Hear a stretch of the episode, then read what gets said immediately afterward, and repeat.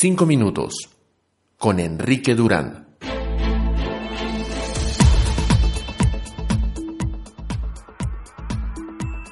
Hola. Hace aproximadamente una semana, IDL Reporteros publicó un post en sus redes sociales en el que informaba que el caso Odebrecht iba a empezar aproximadamente a esta altura de esta semana a cambiar de rumbo. Iba a mostrar la cara más siniestra, más terrible del inmenso proceso de corrupción que ha vivido nuestro país en los últimos 30 años. Ya no se puede hablar solamente de la oscura década de los 90, no se puede ya solamente hablar de la inmensa y orgánica corrupción del gobierno aprista del 85 al 90. Estamos hablando de estos 17 años de, democracia recuperada. Esta democracia recuperada, que ha sido incapaz de lidiar con la corrupción, nos muestra ahora lo más terrible de su entraña corrupta. Y eso no quiere decir que la democracia sea corrupta por serlo. Las personas que han obtenido los votos de los peruanos durante los últimos 17 años, esas personas se han burlado de las aspiraciones y de, las, y de los deseos de los peruanos, del deseo de la población, por lo menos del deseo de la población en, entre 1997 y 2000 de escapar de este ciclo de corrupción que ha hecho a nuestro país inmensamente rico e inmensamente miserable. Lamentablemente, estas personas no han sido capaces de estar a la altura de lo que los pobladores esperábamos de ellos. Digo pobladores porque no puedo, en conciencia, llamar a los votantes peruanos ciudadanos, porque no estamos ejerciendo las labores más importantes de la ciudadanía. La ciudadanía no consiste únicamente en ir a votar, no consiste únicamente en pararse delante de una urna cada cuatro o cada cinco años y emitir un voto. La democracia es control del comportamiento de las autoridades.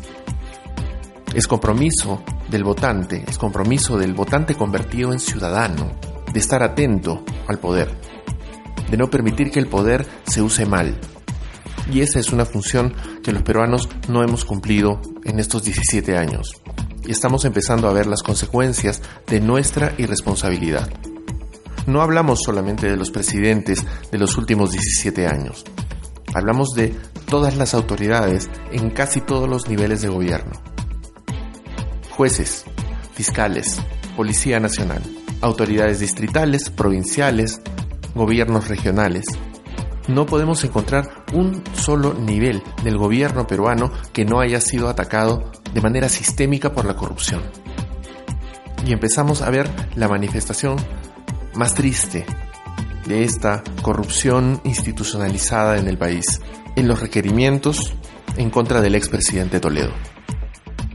Su esposa, la señora Carp, ha publicado un post en Facebook lleno de una inquina espantosa contra los medios de comunicación a los que ella ha culpado desde el tiempo en que su esposo era gobernante de todas las desgracias de su gobierno sin reconocer la escasa capacidad de Alejandro Toledo para interactuar con los medios de comunicación, para interactuar con la colectividad peruana.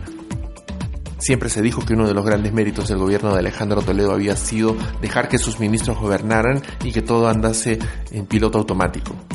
Y que por eso la economía creció y por eso tuvimos esta bonanza económica que empieza en, la, en el quinquenio de Toledo. Pero no, señora Carpo. No, se trata de eso, no se trata de medios tratando de destruir la carrera política de su esposo. Su esposo destruyó su carrera política entre 2001 y 2006. Alejandro Toledo terminó de enterrar sus aspiraciones políticas en la elección de 2011 y se presentó en 2016 con la necedad de que no comprende que ya perdió el apoyo de la población. Y ahora nos está demostrando las razones por las cuales perdió ese apoyo. Porque Alejandro Toledo, inocente o no de los cargos que se le imputan ahora, se entiende que se trata de una investigación ya avanzada basada en las delaciones eh, que se han obtenido avanzando en el caso Odebrecht. Alejandro Toledo ha mentido y lo ha hecho de manera sostenida y sistemática. El capital político de Alejandro Toledo ya no existe, pero las consecuencias de su comportamiento, las consecuencias de su relación con este escándalo de corrupción pueden ser funestas para la democracia. Porque en algún momento, con o sin merecimiento, Alejandro Toledo encarnó los ideales democráticos que el pueblo peruano quería volver a llevar a Palacio de Gobierno en 2000.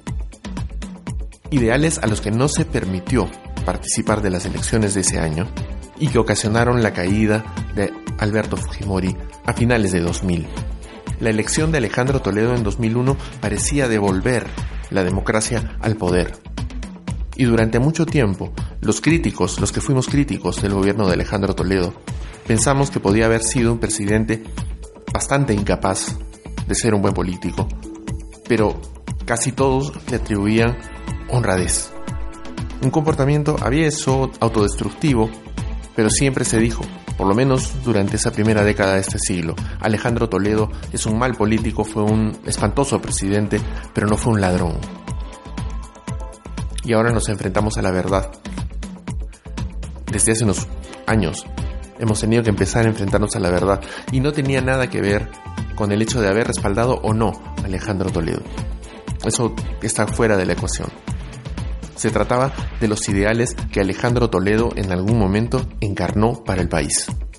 Esos ideales han sido traicionados y en este momento a la población solamente le queda intentar comprender, por lo menos a la población a la que le interesen estos temas, esa población está intentando comprender qué es lo que ha sucedido, qué es lo que hemos hecho con la democracia que nos fue devuelta, que nosotros mismos nos devolvimos.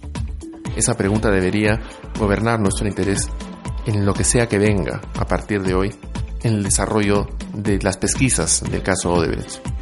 Alejandro Toledo bien puede ser la primera de varias cabezas similares. Y el Perú, como se comentó en las últimas semanas, con bastante, bastante humor negro.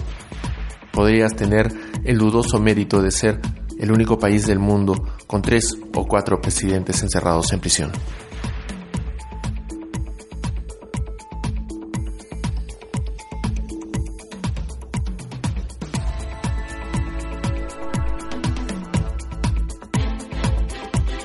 La pista original de 5 minutos es Breaking News de Clary. Más información en jamendo.com.